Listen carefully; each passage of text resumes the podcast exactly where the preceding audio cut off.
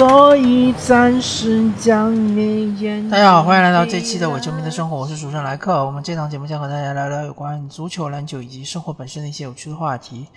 那么我们这一期节目呢，呃，还是和大家聊一聊有关教育方面的话题，因为这个我之前看到一篇文章嘛，然后呃，对这个嗯，突然之间又产生了一些想法。当然，我这里声明，我这个节目确实不是教育类的节目啊。我这个节目主要是呃跟大家聊体育方面的话题嘛。然后我本人也不是从事教育方面的工作，我做的是培训啊，呃，我做的是这个技能方面的培训，跟这个教育其实关系也不是特别的大啊。但是确实是有感而发吧，因为最近这个嗯，大家如果。呃，互联网上呃看的多的话，就会发现呃发生了一些事情。那么我跟大家分享一下我个人呃在整个成长过程中遇到的一些班主任，然后他们的一些管理方法。呃，同时我个人也是以我现在这样一个成人的身份，回过头去看一下啊当时的这些情况，然后做一些点评吧。呃，我。的小学是在九十年代是呃上的嘛啊，然后呃我一年级到四年级呃是有一个语文老师作为我们的班主任，我对他的印象是非常模糊了，呃也许我我猜测，因为他可能是一个中规中矩的老师，同时也因为他在呃四年级下之后就不再教我们了，据说他是出国了。啊，我们其实对于这个小学生来说是有一种被抛弃的感觉嘛，所以呃，可能对他的印象就很模糊，呃，甚至于我觉得，如果说我在路上再一次遇见他的话，我可能根本就不认识他，我相信他可能也根本就不认识我吧。然后这个五年级的老师，我们对他其实印象非常深刻，至少我对他印象非常深刻，嗯。呃，首先，因为我们当时我们的班级就是因为班主任离开了嘛，呃，然后就出现了一个状况，就是说，呃，没有其他的班主任来带我们，那么就是我们班级就被拆分成几个块，几块，然后是放入其他班级嘛，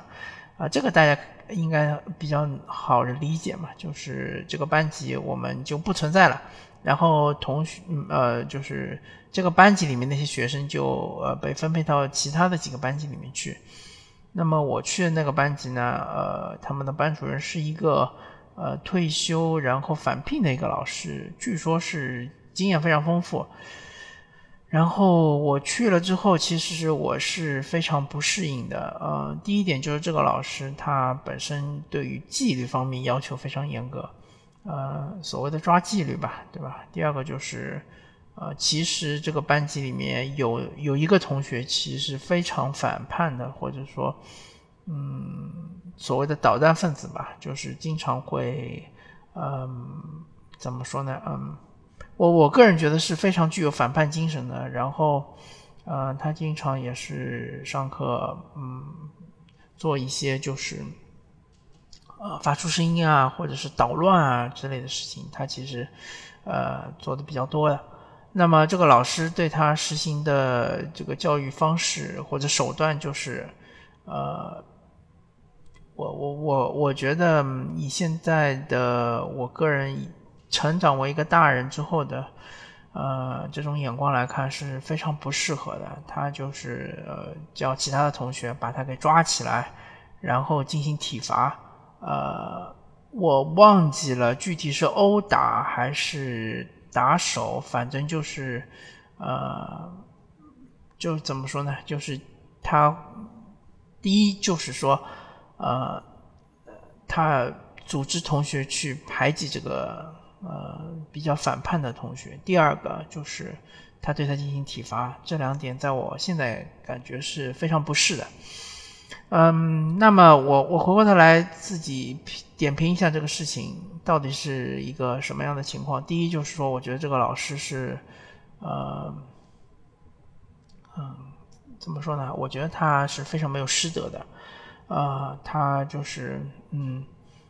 当他遇到一个同学，他没有办法去很好的嗯支配他，或者说很好的管理他的时候，他就会用非常粗暴的手段啊来的这个呃，他会用非常粗暴的手段来呃嗯怎么说塑造这个同学，让他融入所谓的这个团队里面。呃，同时他其实是一个很没有能力的班主任，因为我个人觉得，嗯，班主任的能力应该怎么怎么样评价呢？啊，第一，有很多人觉得班主任的能力就应该看学习成绩，对吧？如果说这个班级学习成绩很好，那么说明这个班主任能力很强。啊，我不这么觉得，我觉得，呃，如果说，呃，这个班级同学的学学习成绩好，其实是。很大一部分是，嗯，他们本身的一种天赋，或者说是他们，嗯，就是可能是家庭内部对他们产生的压力，然后，嗯，导致他们经常进行刷题嘛，啊，刷题了之后可能就会成绩非常好，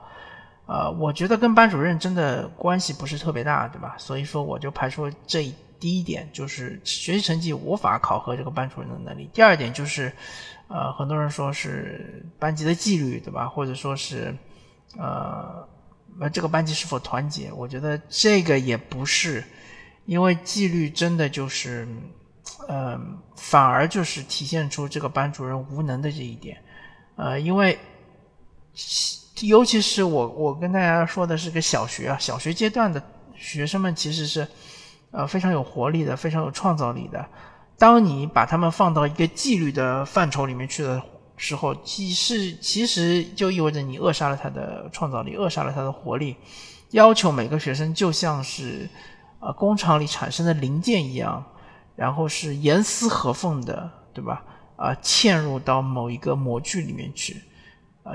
其实嗯，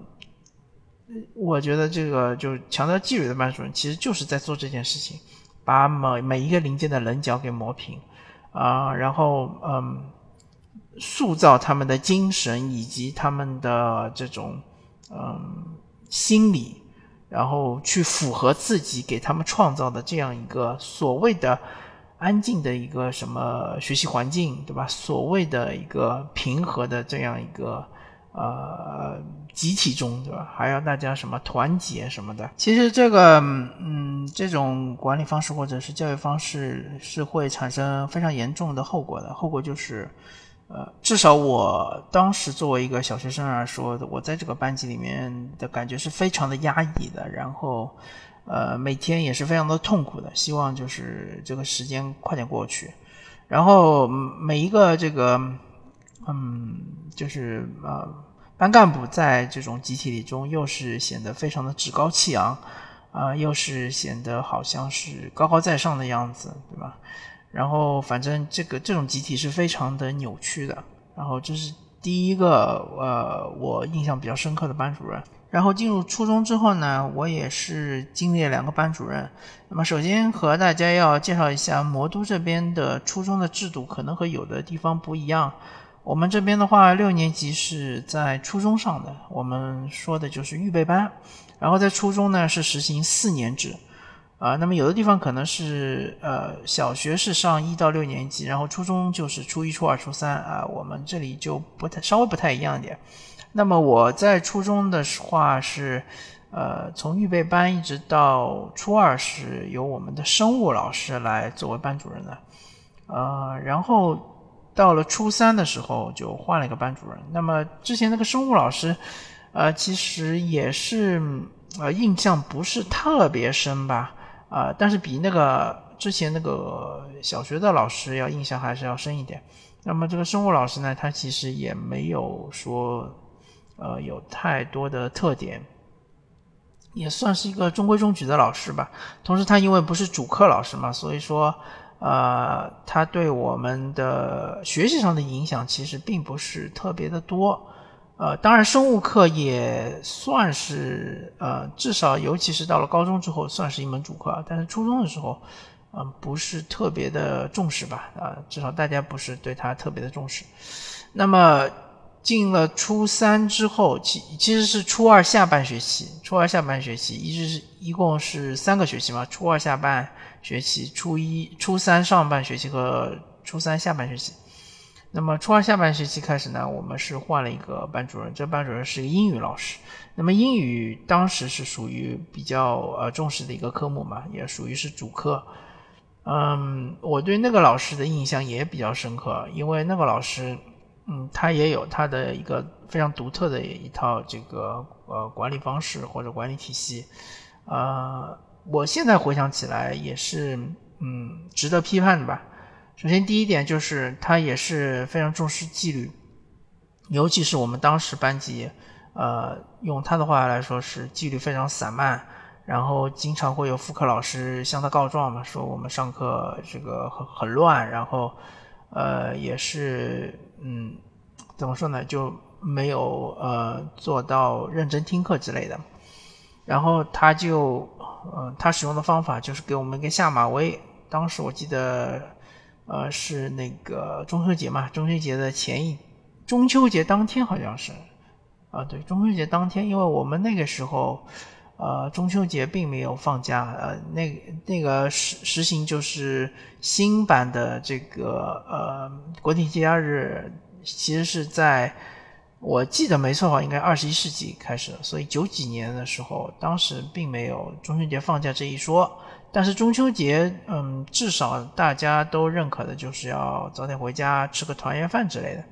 那当天就老师把我们就留下来嘛，留下来一。他是打着这个纪律不好啊，要我们就是怎么说呢？啊，让我们就是要这个呃呃重塑我们纪律的这样一个理由，就把我们留下来，一直留到很晚。具体多晚，其实我也过了那么多年，我也不太记得了。应该就是七点多吧，我估计。呃，因为当时来说，呃，初中生基本上嗯就是准时下。下课的不不像现在啊，现在可能很多初中生，啊他们在学校里面也要上课，也要上到个五点甚至五六点。那我们当时基本上三点多就下课了，所以说留到七点其实是比较夸张的。那么这个其实是在心理上对我们的一种冲击嘛。第二个就是它其实是呃所谓的大棒加萝卜的政策嘛，大棒加胡萝卜政策。然后第二个就是它其实呃在。一些私底下其实是对我们是有所关心的，嗯，是，然后就是，嗯，怎么说呢？呃，我我听说就是他，比如说惩罚了一些同学之后呢，他会，呃呃，私下里然后跟他们进行沟通，然后所谓的交心吧，然后就是，嗯，感让让很多的同学就觉得死心塌地的。呃，对他呃进行一种崇拜吧，我感觉就是一种呃崇拜，然后就是不会，至少就是说，在同学被他这个惩罚之后，心里不会对他有任何的记恨。还有一点呢，他就是实行一种就是呃呃所谓的举报文化吧，啊，其实就是他会在呃同学中。布一些眼线，然后这些眼线当然呃，毕业很多年之后我们就知道哪些人是眼线嘛。然后他经常会让他们去办公室对他汇报，看看班级发生些什么事情。啊，所谓的就是掌握这个班级里面的内部动向，包括掌握一些信息吧。啊，总体来说，他这种嗯，对我们班级的管理，现在看起来其实是。呃，有点问题的，或者说问题还是比较大的。第一个就是，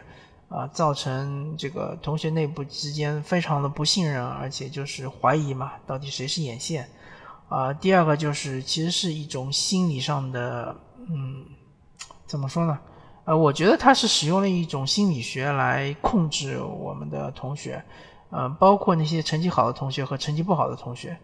呃，因为成绩好的同学，嗯，大家可以想象，在比如说初中，嗯，高年级之后，可能会有一些，比如谈恋爱啊，或者之类的这种情况出现，这种现象出现吧。我不觉得这现象有什么问题，这都是一种中性的现象。啊，他就会用他的这种心理的手段来控制同学们，让他们，嗯，就是比如说谈恋爱之类的，就让他们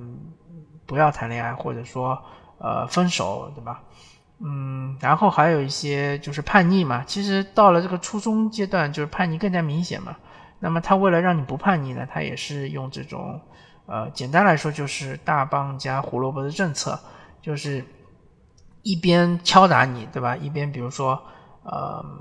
嗯，惩罚你，对吧？当着全班的面辱骂你，或者是怎么样，呃，然后啊背地里，然后还是对你进行安抚啊什么的，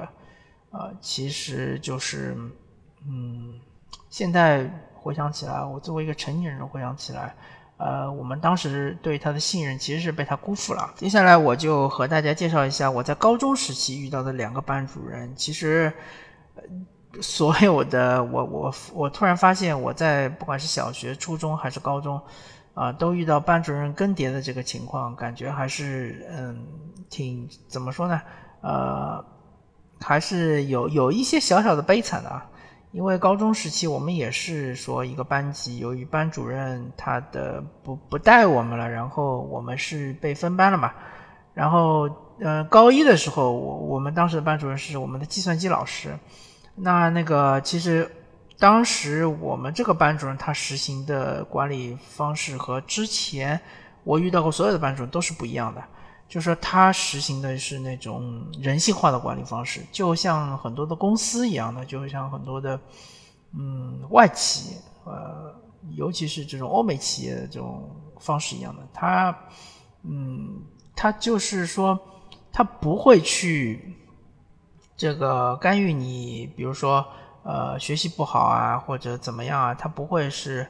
呃，要求你，呃，他不会对你提很多要求，他只是来问你，你有没有需要帮助的点。如果你有需要帮助的点，你可以去问他，可以去咨询他，或者可以去寻求帮助。但是如果你没有的话，他不会来干涉你的，不管是学习啊，还是生活啊。包括你，比如说高中里面的一些呃同学之间的矛盾啊，或者同学，或者是有有一些男女生之间谈恋爱啊什么，他都不会关注。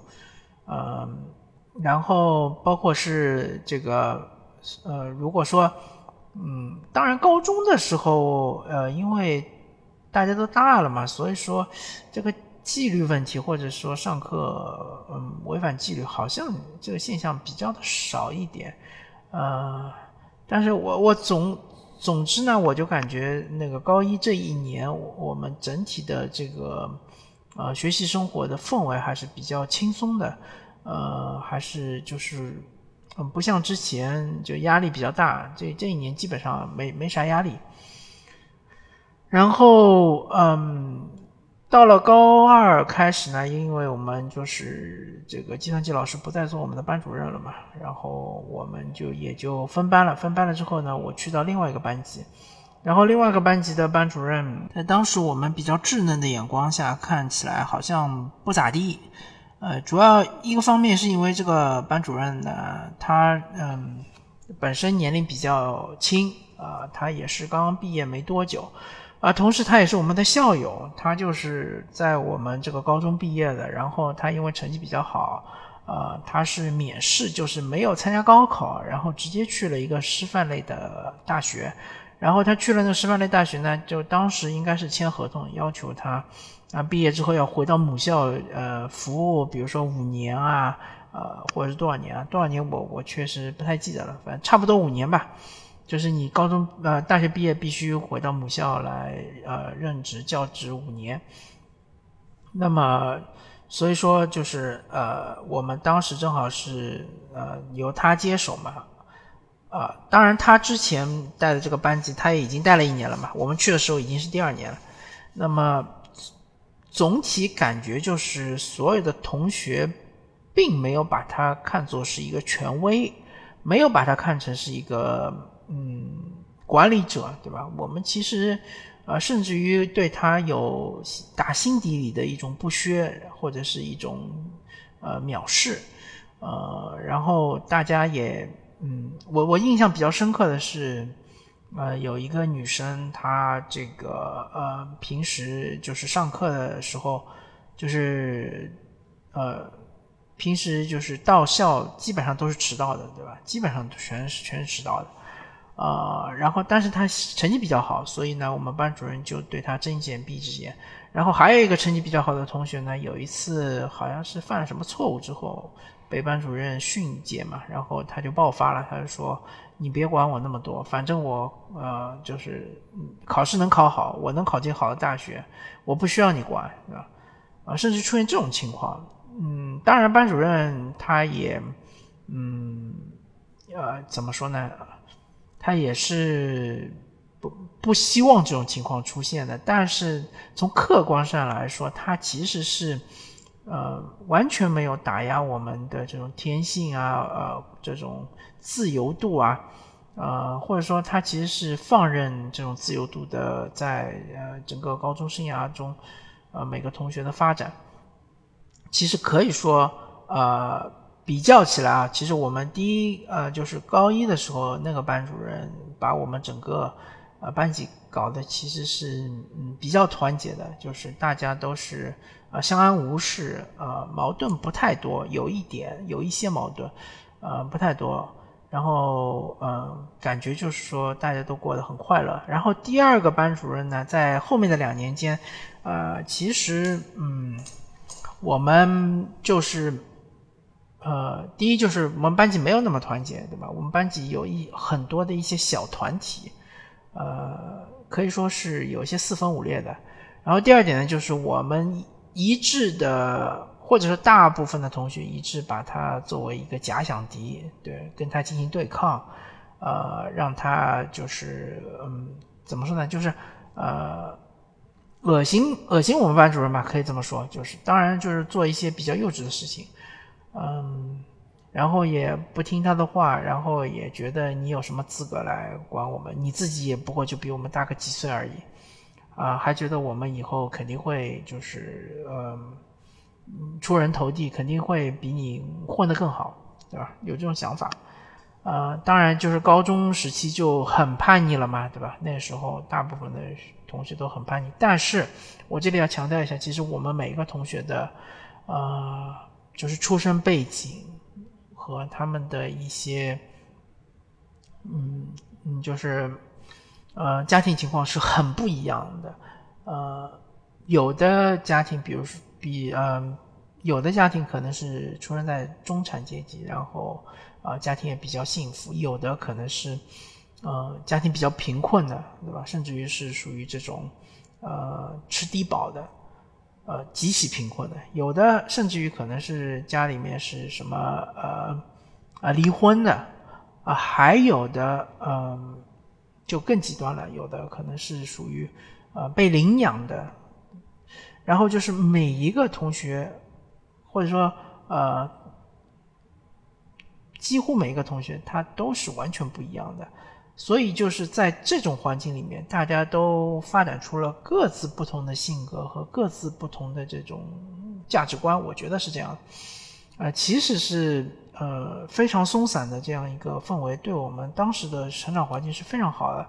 呃，虽然我们当时其实是很讨厌这个班主任，但是我现在回想起来，我现在以一个成年人的角度来呃观察的话，我觉得这个当时那个班主任，我不知道他是有意为之，还是说他真的没有能力啊进行这种呃铁腕的呃管理，或者说呃狠抓纪律之类的。我不管是哪一种，但是他客观上确实是给我们造成了一个非常宽松的成长环境。不管是成绩好的同学和成绩差的同学，呃，个我我本人其实就属于那种成绩差的同学嘛，对吧？呃，常年是考试是这个学校后一百名的。不管是哪一种，他都没有一嗯一种很压抑的感觉，对吧？他都是。呃，压力都来自于成绩，而不是来自于班级，也不是来自于班主任的管理。嗯，所以就是说，这这种氛围其实当时，嗯，现在回想起来，其实是非常好的。那么后面就是介绍一下大学嘛，其实大学呃也没有太多可以介绍的，因为大学里面，我们的班主任他基基本上不承担教学的任务。呃，所谓的班主任也就是辅导员嘛，对吧？我们当时是称之为辅导员。那么他不，他没有这个教学的任务呢，他其实和我们之间接触是很少的，他管的事情也很少的。只要你你不闯祸，对吧？只要你没有说上升到比如说这个啊记过之类这种事情，其实班主任不太会找你麻烦。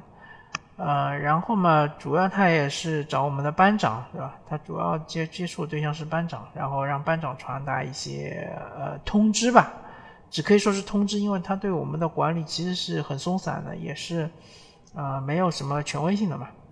呃，然后我不知道是因为我们那一代人呢，还是因为呃整个大学都是这种氛围，反正我们那一代人其实是。嗯，自己管自己的比较多一点，而且都是，比如说，嗯，出去通宵玩游戏之类的这种事情也比较频繁吧，就是没有把很多心思放在学习上，或者放在学校里面，对吧？所以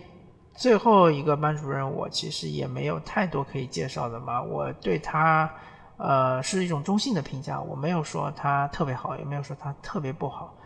啊，那么主要就跟大家介绍一下我个人的一个求学的经历中经历过或者说接触过这些班主任，他们的管理方式以及我个人对他们的一些评价。大家收听这一期的我这边说，我是主持人莱克，我们下期再见，拜拜。Think of some way to get him back. After all, tomorrow is another day. thank you